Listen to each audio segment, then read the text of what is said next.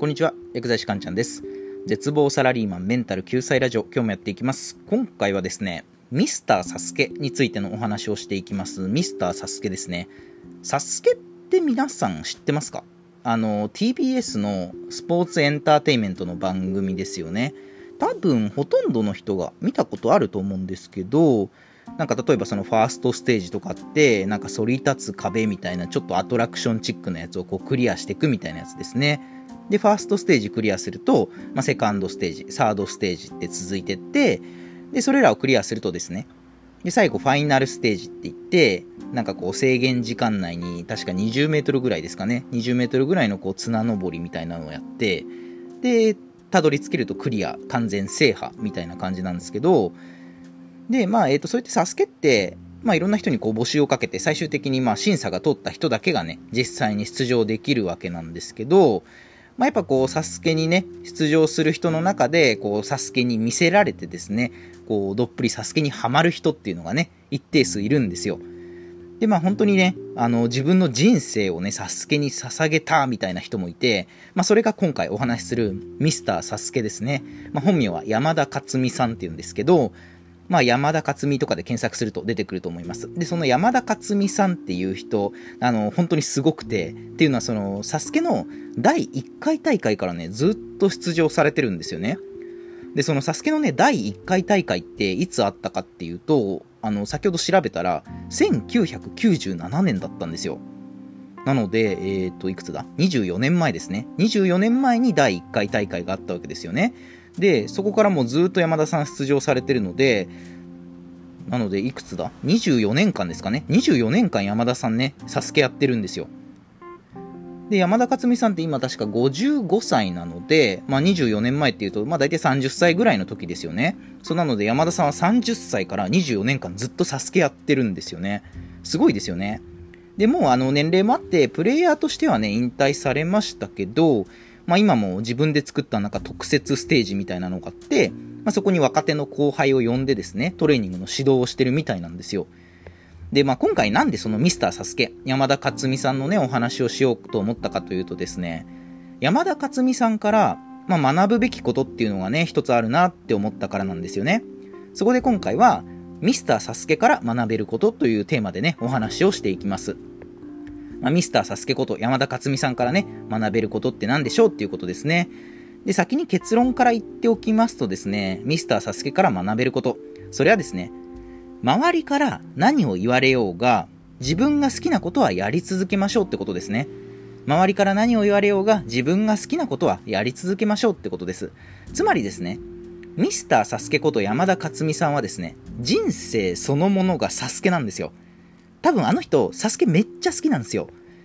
で、どうしてね、自分が好きなことをね、やり続けた方がいいかというと、これはですね、自分も他人も幸せにできるからなんですよ。自分も他人も幸せにできる。まあ、順番にね、お話を、解説をね、していくんですけど、まあ、自分の好きなことをやり続けられる人って、まあ、意外と少ないんですよね。で、多いのがその好きなことだけでは食っていけない。まあ、金銭的な問題ですよね。好きなことだけでは飯食えないから、みたいな意見がやっぱ多いですよね。で、あとはこの好きなことばっかやってると、え、あいつちゃんと働いてんの？みたいな感じで周りからこう白い目で見られたりとかして、まあその周りの目が気になって、結局自分が好きなことを続けられなくなっちゃう人って結構いるんですよ。で、その僕もね、一時期その山田さんをですね、山田勝美さんをちょっと批判的な目で見てしまった時があったんですよね。まあ、一時期って言っても僕が小学生ぐらいの時だったと思うんですけど、その小学生の頃ね、まあ、ある日家族と、まあ、夕ご飯を食べている時にですね、こうテレビでサスケがやってたわけですよ。で、家族で、まあ、あだこうだ言いながらね、えー、サスケをね、見てたんですよね。で、確かその時、まあもちろん山田さんも出場されてて、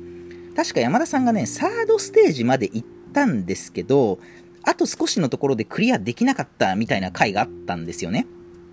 で、最後、アナウンサーがそのサードステージをね、クリアできなかった山田さんにインタビューをしたときに、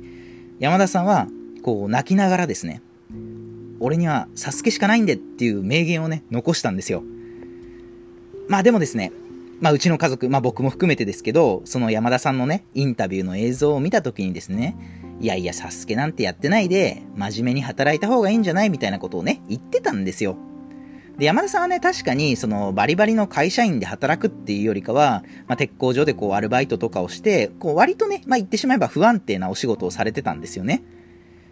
まあ、それはね、あの、当然ね、あの、僕だけでなく、世間的にも山田さんに対する風当たりって強かった時期がね、あったんですよ。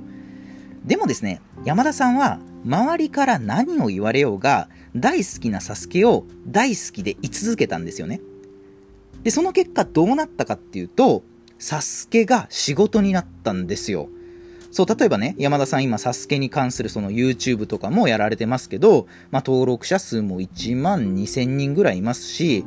まあ、山田さんにね、まあ、直接指導してもらうために、その山田さんがね、作った特設ステージに遠方から足を運ぶ人もね、いるわけですよ。そう、じゃあね、どうすればいいの？私たちはっていうことで、アクションプランはですね、